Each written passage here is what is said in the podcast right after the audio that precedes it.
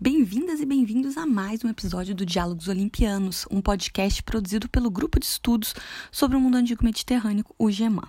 Eu sou a Semiramis, professora de História Antiga da UFSM, e hoje, neste episódio, nós iremos tratar sobre questões relacionadas ao patrimônio cultural do Egito contemporâneo, mais especificamente sobre a dispersão de muitas peças do Egito Antigo para os museus estrangeiros modernos, especialmente os europeus, e o problema atual da repatriação desses bens patrimoniais. E para falar sobre esse tema, eu convidei a professora Karine Lima da Costa, que fez seu doutorado justamente sobre esse assunto. Mas antes de passar a palavra para a professora Karine, eu vou apresentá-la melhor para vocês. A Karine é licenciada, bacharela e mestra em História pela Pontifícia Universidade Católica do Rio Grande do Sul, a PUC do Rio Grande do Sul. Ela é doutora em História pela Universidade Federal de Santa Catarina, a UFSC, e bacharela em Museologia pela Universidade Federal do Rio Grande do Sul, a URGS. A tese da professora Karine foi defendida na UFSC em 2019, sob orientação da professora doutora Maria de Fátima Fontes Piazza e com coorientação da professora doutora Margarete Bacos, tendo como título Caminhos para a Descolonização dos Museus, a questão da repatriação das antiguidades egípcias. A professora Karine possui, portanto, interesse nas temáticas relacionadas aos acervos museológicos e ao patrimônio cultural, especialmente sobre repatriação e restituição. Na área da museologia, ela possui experiência em assessoria e consultoria, principalmente na elaboração e no desenvolvimento de planos museológicos. Então, muito bem-vinda, professora Karine. É uma grande alegria poder receber você aqui hoje no Diálogos Olimpianos. Oi, Semiramis. Eu que agradeço o convite. Fico muito feliz em poder participar desse podcast. Karine, nós que agradecemos muito o seu aceite. E, bem, antes da gente entrar no tema propriamente do episódio, né, que é a reivindicação pelo Egito contemporâneo de antiguidades egípcias que estão em museus fora, né, dali, seria interessante a gente entender basicamente como esses bens deixaram o seu território original, né, o Egito. Será que você poderia falar para a gente um pouco sobre isso, né, em linhas gerais? Qual a conjuntura que possibilitou a dispersão desses bens? Pois é, Semiramis, essa questão, na verdade, ela é fundamental para a gente pensar como que esses objetos ou monumentos foram parar fora do Egito. Porque geralmente nos museus óbvio, né? A gente não fica sabendo desse outro lado da história. Dificilmente tu vai encontrar essa a questão de espólios ou a questão de, de pilhagens e roubos explícito, explícito, né? Ali nos museus. Então, a conjuntura que possibilitou a dispersão desses bens e aqui, obviamente, eu vou me referir especificamente aos bens que foram retirados durante o período colonial, porque se a gente for ver a história do Egito, ela é totalmente uh, de dominação e invasão desde a antiguidade. Então, uh, e muita coisa saiu durante esse período. Mas na minha tese, realmente, eu trabalhei só com a lista pequena do, dos, de desejos do Egito, que são apenas seis objetos que eles pedem o retorno, e esses objetos, sim, eles foram retirados durante o período colonial, a maioria deles. Então, eles foram basicamente retirados através de achados arqueológicos. A gente não pode deixar essa questão de fora, porque durante o século XIX eles ainda tinham né, o sistema partagé, que estava em voga, e partagé em francês significa compartilhamento.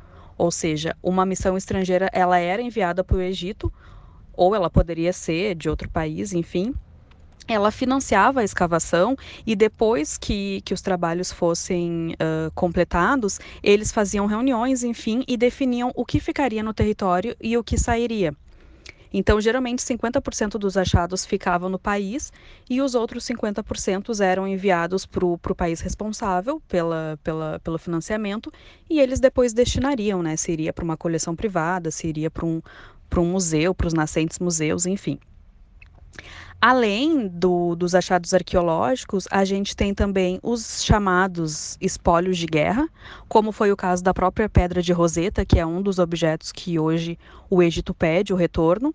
Uh, se a gente for parar para pensar, a Pedra de Roseta ela deveria estar hoje no Museu do Louvre, originalmente, já que foram os franceses que encontraram ela em 1799 Mas por conta da capitulação de Alexandria, que é uh, conhecida como o documento que marcou o fim da ocupação francesa no Egito, né, em 1801, os franceses tiveram que ceder a pedra e outros achados para a Inglaterra. Então, por isso hoje ela se encontra no Museu Britânico. E o mais interessante dessa questão para a gente pensar e até problematizar é que, de qualquer forma, ela não estaria no Egito. Então, ela está no Museu Britânico, mas era para estar tá no Museu do Louvre, mas de qualquer forma, ela não estaria no Egito. Dentro dessa conjuntura também, a gente pode citar os presentes ou, enfim, gratificações que alguns governantes da época davam né, para as pessoas que estavam lá no, no país ocupando cargos oficiais muitas vezes também em troca de benefícios ou mesmo de melhorias para o país.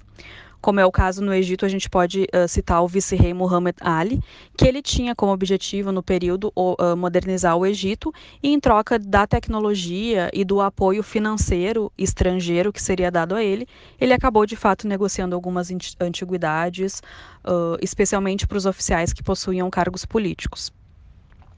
Só que a gente também não pode deixar de fora a questão do tráfico ilícito, que é algo que acontece desde a antiguidade no próprio Egito uh, e ocorriam, né, dentro desse tráfico ilícito, eles, a gente pode citar tanto os pequenos saques como as grandes pilhagens ou seja, aqueles objetos que são retirados do, do território sem o consentimento das autoridades legais e que posteriormente foram doados ou negociados com colecionadores particulares e também com museus. Então, acho que essa conjuntura que possibilitou a retirada do, dos objetos no Egito. Karine, e a atuação imperialista de países europeus no Egito durante os séculos 19 e 20, ela foi essencial né, para a dispersão de muitas dessas antiguidades para os museus estrangeiros. Isso ajudou, claro, a delinear o poder colonialista desses países. Né? Com isso, a gente tem a constituição de acervos museológicos e a formação de importantes coleções de antiguidades egípcias em locais como o Museu Britânico, em Londres, né, na Inglaterra, onde está a Pedra de Roseta, que você citou, o Museu do Louvre, em Paris, na França, e, por exemplo, também o Museu Egípcio de Turim, na Itália. Uh, será que você poderia falar para a gente um pouco sobre essas coleções, né, sobre a constituição desses acervos? Uh, como se trata de um assunto muito vasto, talvez você possa se focar somente no Museu de Turim, né, o primeiro museu especializado na cultura egípcia antiga é, fora do Egito, ou, se você preferir falar sobre os acervos egípcios só do Museu do Louvre ou do Museu Britânico, bem, fique à vontade. Nossa, essa resposta daria outro episódio à parte. Mas vamos lá. Uh, na minha tese, até por uma questão de espaço, eu precisei focar em apenas um museu, que seria o Museu Egípcio de Turim. Embora eu tenha falado também um pouco sobre o Museu Britânico e o Museu do Louvre, então acho que seria interessante a gente focar nesses dois. Todos eles possuem uma característica em comum, que é a origem das coleções, das coleções egípcias e de outras coleções, já que essas chegaram através de doações e legados ou mesmo através de negociações. Lembrando, né, que muitos cônsules estrangeiros que passaram anos no Egito cumprindo ali as suas funções diplomáticas, eles também se apropriaram, e daí seja por compra ou por saque, de objetos e monumentos que posteriormente foram vendidos para museus, como o Museu Britânico, como o Museu do Louvre e como o Museu de Turim. A diferença entre eles, na verdade, é que o Museu Egípcio de Turim ele é o único especializado na cultura egípcia antiga. Então é um museu só de Egito. Já o Museu Britânico e o Museu do Louvre, eles são considerados os museus enciclopédicos, ou seja, aqueles museus que se dedicam a contar a história da humanidade, segundo as suas próprias definições, né? O Museu Britânico, ele é considerado o primeiro museu nacional do mundo. Ele foi criado por um ato parlamentar no início de junho de 1753, a partir do legado da coleção de um médico, naturalista e colecionador, o Hans Sloane, e ele deixou um testamento e através desse, testa desse testamento ele ofereceu todo o acervo dele, todas as coleções que ele tinha à nação. Então, desde a criação, o Museu Britânico ele já está previsto para ser um museu público aberto à visitação.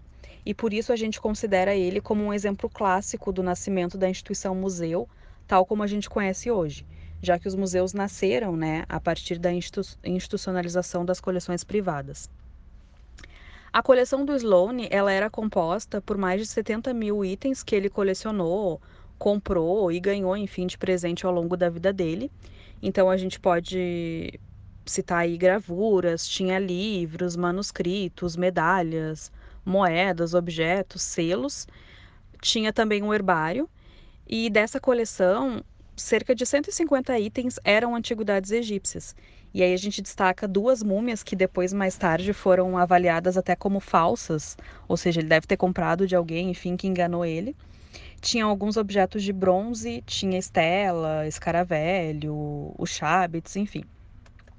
Em 1755 foi realizada uma doação de objetos também para o Museu Britânico de um militar que havia viajado para o Egito.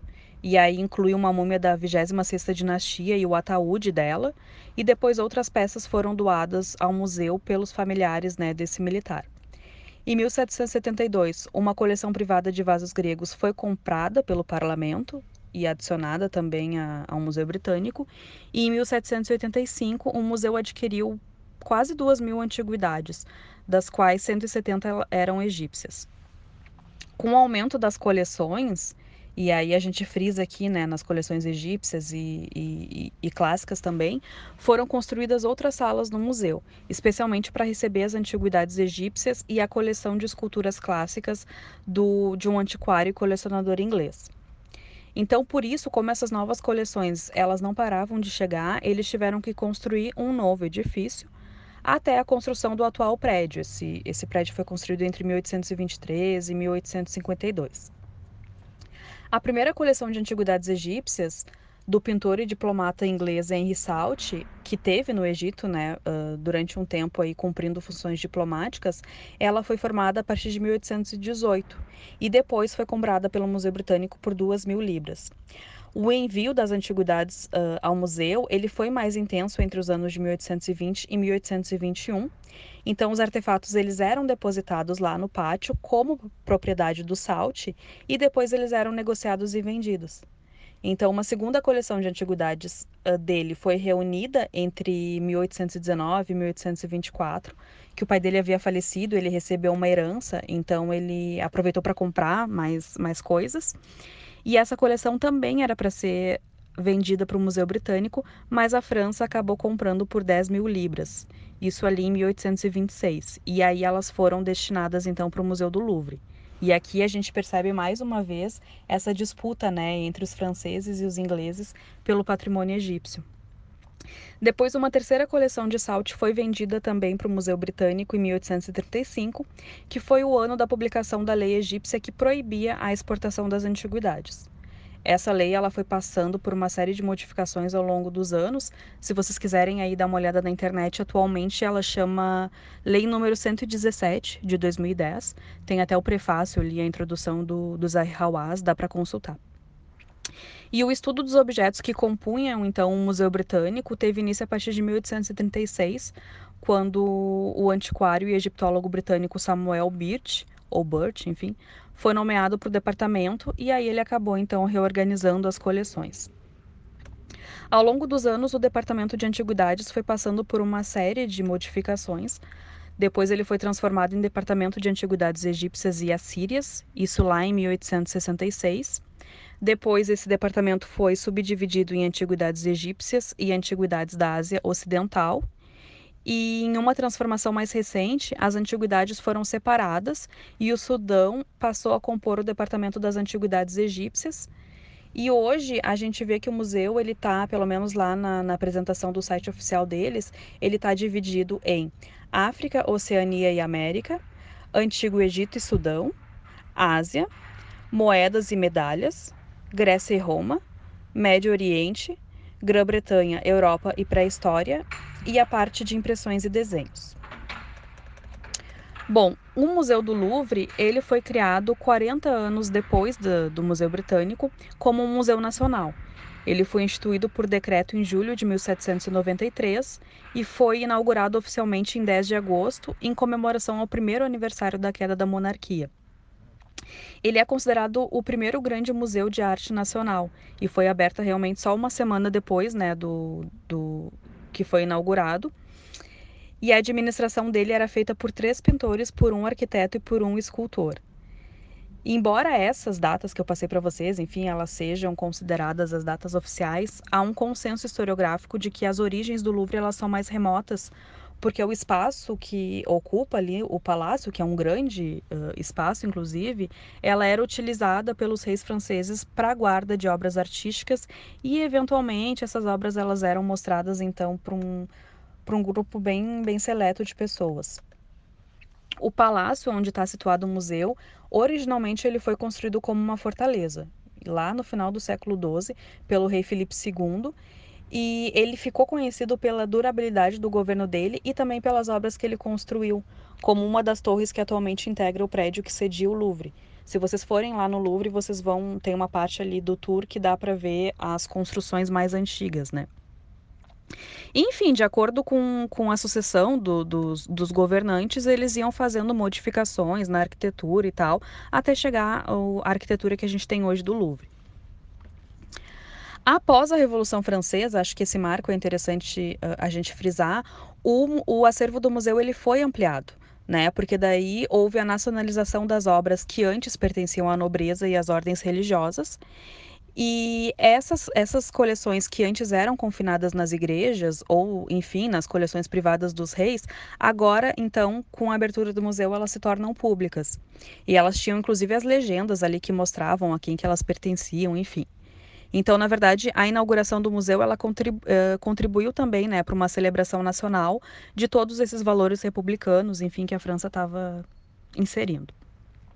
O acervo que originou as primeiras coleções do museu, ele foi adquirido através uh, do legado das obras do, dos mestres do Renascimento italiano.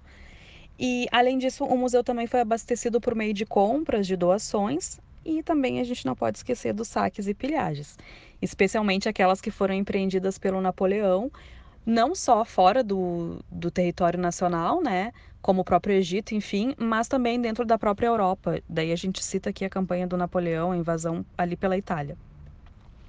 A criação de um departamento de antiguidades egípcias no Louvre, ela não é consequência direta da expedição do Napoleão, embora uh, muitas pessoas pensem, porque a gente sabe que muitas dessas obras ficaram em poder dos britânicos, como eu mencionei anteriormente. Uma sala dedicada à cultura egípcia ela foi criada no Museu do Louvre em 1818, ou seja, quase 10 anos após a abertura do, do Departamento de Antiguidades lá no Museu Britânico. No início, essa coleção ela era dividida basicamente em esculturas, né? E essas esculturas anteriormente pertenciam às coleções reais, até o início ali das aquisições das grandes coleções que ocorreram a partir de 1824. Então, com essas aquisições, Pensem, o acervo foi acrescido em quase 10 mil objetos. E aí, em 1826, o Jean-François Champollion, conhecido pelo, por decifrar né, os hieróglifos, ele foi nomeado curador da coleção e ficou encarregado de organizar a expografia desse novo departamento de antiguidades. E, inclusive, esse, esse departamento recebe o nome de Carlos X, em homenagem ao responsável pela aquisição de três grandes coleções do Louvre, com destaque para o acervo formado pelo Henry Salt e pelo Bernardino Drovetti, que também fez uma campanha de recolha de objetos lá no Egito. O Champollion estava atento à necessidade de uma classificação museográfica que fosse possível, então, uma melhor apresentação dos artefatos expostos, ao contrário do que era feito até o momento, que era meio que tudo distribuído assim, sem nenhuma organização. Então, o Champollion ele sugeriu uma divisão classificatória né, da, uh, em ordem cronológica das coleções, separadas em três categorias. Então, os monumentos religiosos, os monumentos históricos e os monumentos funerários. Categorias essas que posteriormente foram aplicadas também em outras coleções do, do Louvre. Inicialmente, a parte egípcia estava dividida em quatro salas, tá? A gente tinha uma destinada aos deuses, uma civil uh, e duas funerárias. Entre 1852 e 1868, a coleção foi acrescida através de compras e de doações de colecionadores, né? Uh, mesmo que algumas peças na época não tivessem proveniência, eles acabavam adquirindo. E a segunda compra do Carlos X para o museu abarcava uma coleção de mais de 4 mil objetos. Isso, segundo esses dados que eu estou passando para vocês, constam lá no inventário do museu, tá? E a decoração das salas temáticas, ela estava em conformidade com o desejo dos criadores em, de, uh, em desenvolver coleções coerentes, met metodicamente e cronologicamente classificadas, que na verdade é a, a utilização mais recorrente até hoje. A exemplo da Pedra de Roseta, que está no Museu Britânico, o Louvre também possui um item que está ali na lista de, de desejos de repatriação pelo Egito, que no caso do, do Museu do Louvre é o Zodíaco de Dendera. Esse zodíaco ele originalmente adornava o, tempo, uh, o templo de Ator em Dendera, o teto, na verdade, né? E ele foi removido pelos franceses na década de 1820, através de um agente de um antiquário colecionador, e foi enviado à França. O curioso da gente pensar é que eles usaram pólvora na época para dinamitar o teto do templo que estava o zodíaco. Porque parece que ia ser muito demorado, enfim, para cortar ele nas camadas e, e, e, usando as ferramentas de corte regulares da época. Então eles precisavam de fazer aquilo rápido, jogaram uma dinamite, explodiram e arrancaram o teto e levaram para a França. Né? Depois o Zodíaco ele foi vendido para o rei Luís XVIII por 150 mil francos e posteriormente destinado ao, ao Museu do Louvre. Então, quem for a dendeira no Egito deve se contentar com uma réplica de gesso, assim como uma simples réplica também do, da Pedra de Roseta que está lá no Museu Egípcio do Cairo. E aí aqui eu fico muito indignada quando o pessoal fala que muitos objetos saíram do Egito porque foram melhor preservados aonde estão atualmente. E aí eu pergunto, gente, mas dinamitar um templo e arrancar o teto para adornar no seu museu. Isso é preservar? Né? E só para fechar, então, uh, o Museu do Louvre ele possui uma das maiores coleções de antiguidades egípcias do mundo, depois, obviamente, do, do Museu do Cairo. E ele tem obras que compreendem todos os períodos da história egípcia antiga. Por isso que ele é considerado também um museu uh, enciclopédico. O térreo, ele fica umas salas 1 a 19 e o primeiro andar acomoda daí cronologicamente as salas 20 a 30. E aí também a gente tem uma resolução que vem desde a, do, do início do museu, que muitas esculturas são muito pesadas para passarem para a parte de cima. Então, por isso que no, geralmente no, nos térreos de museus a gente vê várias esculturas egípcias que depois elas deveriam pertencer às salas de cima, né, se a gente for uh, respeitar o sentido cronológico, porém, exatamente pelo peso delas, é mais seguro que elas continuem ali no térreo. Atualmente, as coleções do Museu do Louvre, elas também estão divididas em oito, em oito departamentos, assim como no Museu Britânico. A gente tem as antiguidades gregas, etruscas e romanas, as antiguidades egípcias, as antiguidades orientais, artes do Islã, artes gráficas, esculturas, objetos de arte e pinturas.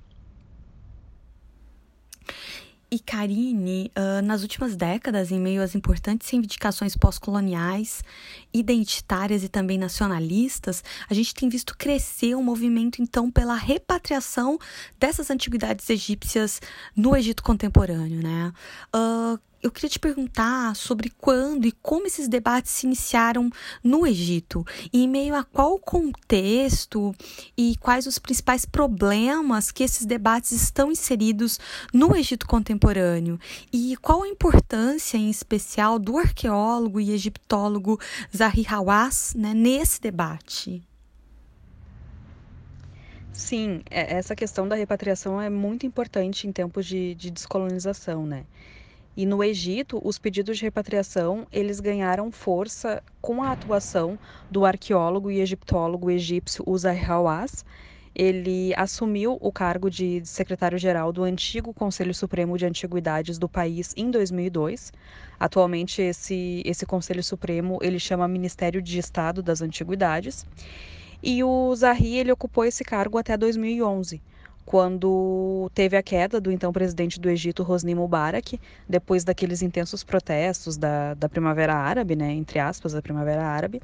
E aí, com isso, todas as pessoas que eram ligadas ali ao governo do, do Mubarak caíram e o Zahi, que também era ligado não só à política, mas também era amigo pessoal do, do presidente, da família dele, acabou sendo demitido também. O Zahi ele é conhecido, vocês devem lembrar dele, porque ele participa de vários documentários e séries televisivas, enfim, ele tem até minissérie. E na, na verdade, ele. Acho que o Discovery Channel e, e a National Geographic ele aparece bastante. E diferente da maioria dos intelectuais, acho interessante a gente pontuar, geralmente esses intelectuais eles são de origem de classe média. O Zahri, ele veio de uma família hum, humilde e ele ascendeu então a essa classe quando ele ganhou visibilidade através da fama dele, aparecendo nesses documentários, enfim. E grande parte da publicidade dele foi porque quando ele ocupou esses cargos oficiais do atual Ministério das Antiguidades, ele era encarregado de atender as equipes jornalísticas. Então, ele fornecia todas as informações das escavações que estavam ocorrendo, além de, óbvio, acompanhar essas escavações em loco também. E por conta disso e dessa promoção dele no, do, uh, em relação ao patrimônio cultural do Egito, que ele acabou sendo famoso. Até hoje, na verdade, quando se anuncia uma grande descoberta arqueológica no Egito, geralmente é ele que estampa, né? Agora ele não está mais tão ligado à, à política, enfim, à mídia do, do Egito, mas a gente continua vendo isso nas redes sociais, seja no Instagram, no Facebook dele, no próprio site pessoal dele. Mas eu gosto de, eu sempre gosto de relembrar de um marco que eu acredito que seja um dos principais marcos em relação à discussão da repatriação das antiguidades no Egito, que foi em 2010, porque em abril de 2010 o Cairo ele sediou um evento que chamou, era chamado de Cooperação Internacional para Proteção e Repatriação do Patrimônio Cultural, e esse evento contou com a participação, além do Egito, de 22 países, principalmente aqueles países que realmente têm interesse em reaver alguns objetos que hoje não, tão, não, tão nos, nos, não estão nos seus territórios. Porém, claro, países como a Alemanha, a França e a Inglaterra, por exemplo, que coincidentemente ou não, né, são as nações portadoras de antiguidades que estão sendo reclamadas, esses países não participaram desse encontro. Então, no, naquele momento, nesse evento, cada país, cada representante de, dos países, eles podiam apresentar a sua wish list, que é a lista de desejo daqueles objetos que eles gostariam que retornassem. No caso do Egito, eles apresentaram uma lista de seis objetos. Então, o famoso busto da Nefertiti, né, que está no museu, no novo museu lá na Alemanha, a pedra de Roseta, como eu falei para vocês antes, que está no Museu Britânico, a estátua do Emil Nu, que está em um outro museu numa outra cidade na Alemanha, o busto do Ankh-Haf, que está no Museu de Belas Artes de Boston, nos Estados Unidos, a estátua de Ramsés II, que está no Museu Egípcio de Turim, no norte da Itália, e o Zodíaco de Dendeira, que também, como eu falei para vocês antes, está lá no Museu do Louvre. Até agora, embora desde do início ali dos anos 2000 e outros pedidos anteriores, como o busto da Nefertiti e a Pedra de Roseta, têm pedidos mais antigos para repatriação, para devolução, enfim. Mas até agora nada aconteceu, nem a devolução e nem mesmo o empréstimo. Me parece que a estátua de Emil Nu, acho que é, é essa, que está nesse museu em Hildesheim, na Alemanha, me parece que eles tinham acordado há muitos anos atrás que eles emprestariam para o Egito essa estátua para a abertura do grande museu egípcio, mas isso lá em 2010, eu acho. Como o museu acabou, uh, depois o Egito entrou ali na Primavera Árabe e o museu passou por uma série de atrasos, até hoje não foi inaugurado, uh, eu não encontrei mais nada referente a esse empréstimo, mas a princípio a Alemanha tinha topado emprestar para a grande abertura do museu. Então, além dos Ahihawás, também tem outros intelectuais, a gente pode citar inclusive a Salima Ikram e outros intelectuais e professores que são favoráveis né, ao retorno desses bens. E realmente o Egito tem, nos últimos anos, contribuído aí com um intenso trabalho de conscientização, que vem desde as escolas, né, uh, em relação à população para o cuidado e a preservação do seu próprio patrimônio. E também eles estão com um projeto bem legal de modernizar aqueles museus que já existem. Então, uma série de museus aí estão passando por reformas, além da construção de outras modernas instalações. E eu acho que a grande aposta é a inauguração do Grande Museu Egípcio, que está, reza a lenda, vai ser inaugurado ainda esse ano. E que, enfim, é, é considerado, está sendo já considerado o maior museu arqueológico do mundo né? Então, o, o Egito realmente ele está nos últimos anos trabalhando muito nessa questão de conscientização e também uh, de modernização dos seus antigos espaços e construção dos novos para receber esses objetos que eventualmente ou não poderão retornar.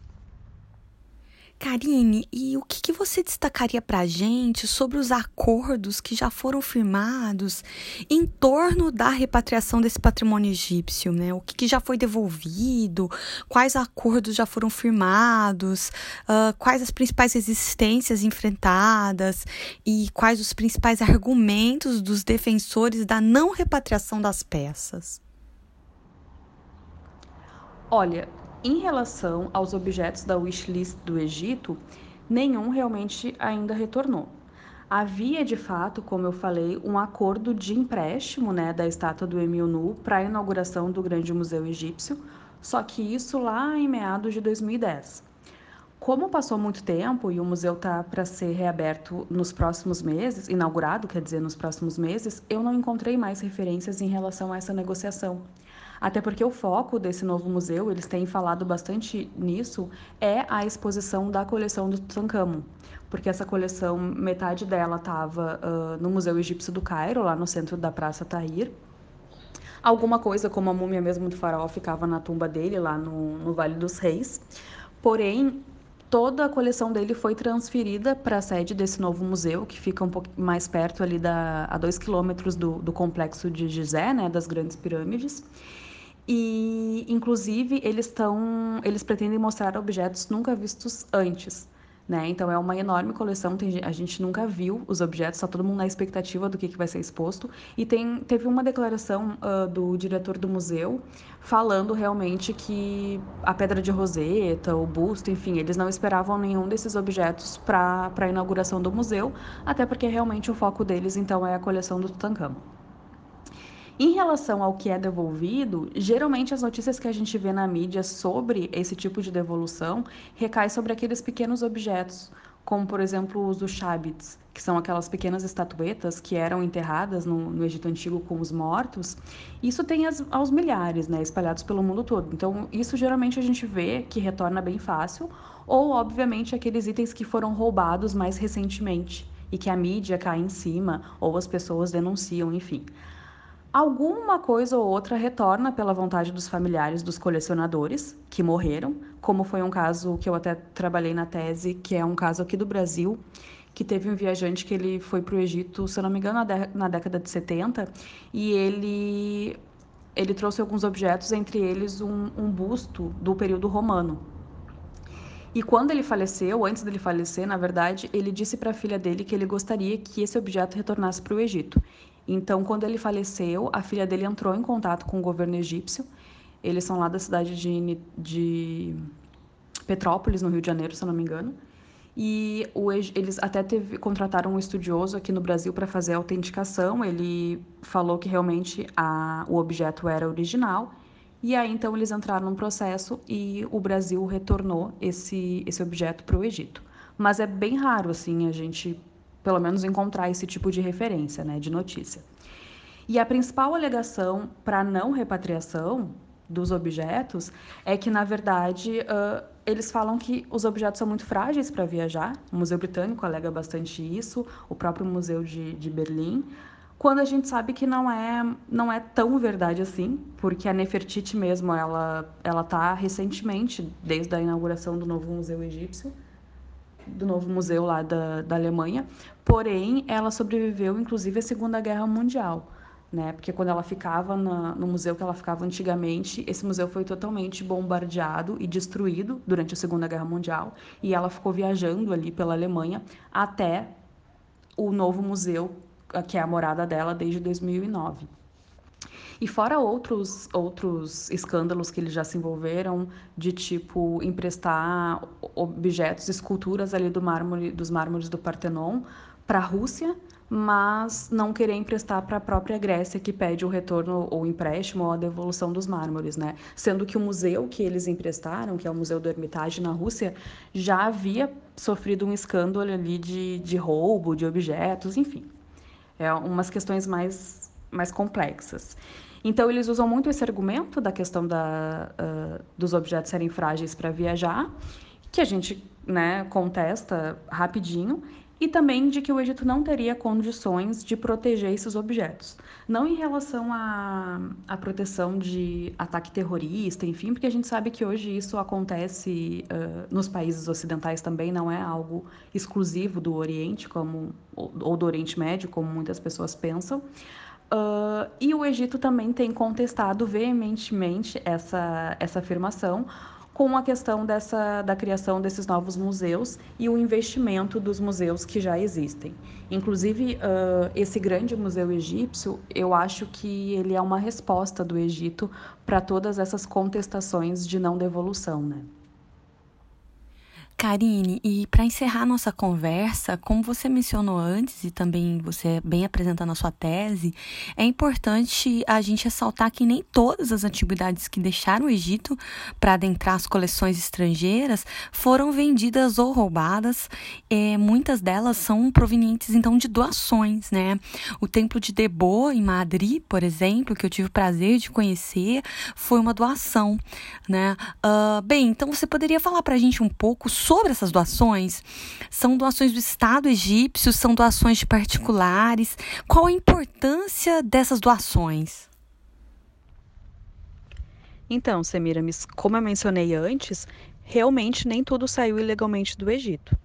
Por exemplo, a gente pode retornar lá no, no exemplo do Muhammad Ali, durante o século XIX, que uma grande quantidade de objetos e monumentos deixaram o país. Naquela época, como ele tinha esse objetivo mesmo de modernizar o Egito, e em troca da, da, tecnologia e do apoio estrangeiro, ele negociou algumas antiguidades, especialmente para aqueles oficiais que estavam no Egito uh, e possuíam cargos políticos, como um dos obeliscos de Luxor, que a gente encontra hoje, uh, que está lá na Praça da Concórdia, em Paris. Ele foi doado pelo Muhammad Ali aos franceses em 1819 e depois de mais de uma década ele foi levado para Paris, onde ele foi erguido no local atual, que é na Praça da Concórdia. A gente tem também aqueles presentes que o governo egípcio doou a outros países, em agradecimento, como é o caso que tu citou, né, do Templo de Debo, que é um dos poucos testemunhos arquitetônicos nubio-egípcios completos que pode ser contemplado fora do Egito. E é o único da Espanha também, até onde eu saiba, que tem essas características. Em 1961, devido à construção da nova represa de Assuã, que eles queriam, enfim, criar um reservatório ali que fosse capaz pra, de armazenar a grande quantidade de água do rio Nilo, as pedras desse templo elas foram desmontadas e depositadas por um tempo ali na ilha de Elefantina até o traslado delas para o porto de Alexandria. Em 1968, o templo ele foi doado pelo Egito para a Espanha e o Estado egípcio, na real, fez esse, essa doação em agradecimento pela ajuda prestada ao salvamento não só do, desse templo, mas de outros templos daquela região. A gente pode citar também o caso famoso do Abu Simbel, que o templo foi totalmente cortado em blocos e depois ele foi uh, recolocado em, em nova região. Esse ainda permanece no Egito. Uma vez transferido para a Espanha, o templo de Debo ele passou por um trabalho de reconstrução e de restauração. Então, uh, eles instalaram no interior dele ar condicionado uh, para aumentar, né, para criar uma atmosfera. Na verdade, eles colocaram ar condicionado uh, quente para que desse toda essa atmosfera que de calor que era semelhante à atmosfera que ele tinha originalmente ao clima lá da Núbia.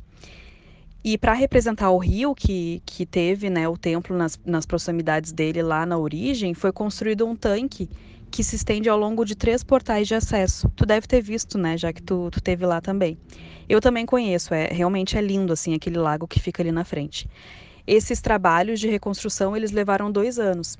E aí o templo ele foi inaugurado mesmo em julho de 1972, se eu não me engano, dia 20 de julho.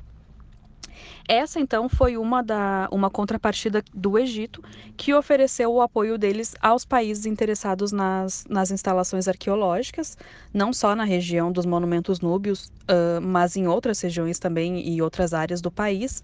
E aí ele selecionou então alguns templos para doação. Não foi só o templo de Debo uh, que foi doado. A gente tem além do templo de Debo o templo de Tafa, que foi doado à Holanda. A gente tem o de Dendur, que foi uh, doado aos Estados Unidos. A gente tem o de Elísia, à Itália. E a gente tem um pórtico também que fica hoje na Alemanha. Eu, particularmente, acho muito legal que tenham ocorrido essas doações. Afinal de contas, o Egito ele é realmente um território muito rico em termos de patrimônio histórico e cultural.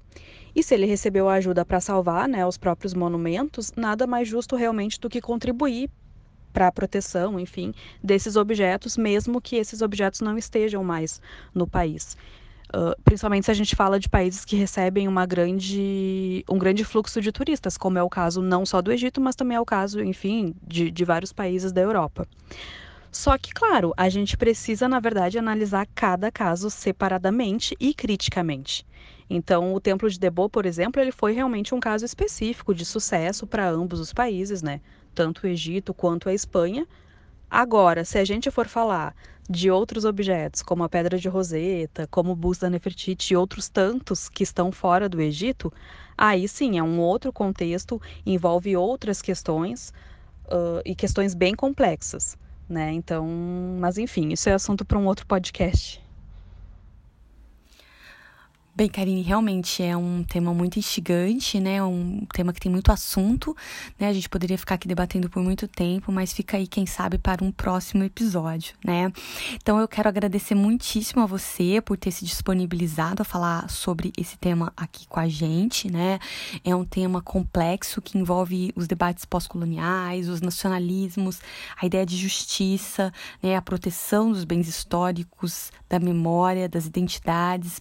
Uh, além disso, é um debate interdisciplinar, né? Envolve elementos da ecologia, da antropologia, da egiptologia, da história e também nas áreas de patrimônio e museologia. Então, eu só tenho que agradecer muitíssimo a você, Karine, por trazer esse debate para o Diálogos Olimpianos. E para quem quiser saber mais sobre esse assunto, eu sugiro que leia a tese da Karine, que, como eu citei no começo do episódio, ela tem como título Caminhos para a Descolonização dos Museus, a questão da repatriação das antiguidades egípcias.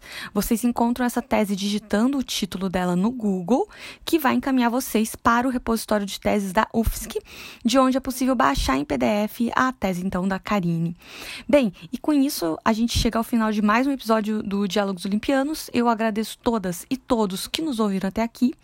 E se você gostou do conteúdo que a gente produz, não deixe de seguir nosso podcast no Spotify ou nos demais aplicativos e agregadores de podcast. Também não deixe de nos seguir no Instagram. Uh, sigam também nossa página no Facebook e no Twitter. E nós esperamos vocês nos próximos episódios. Até mais!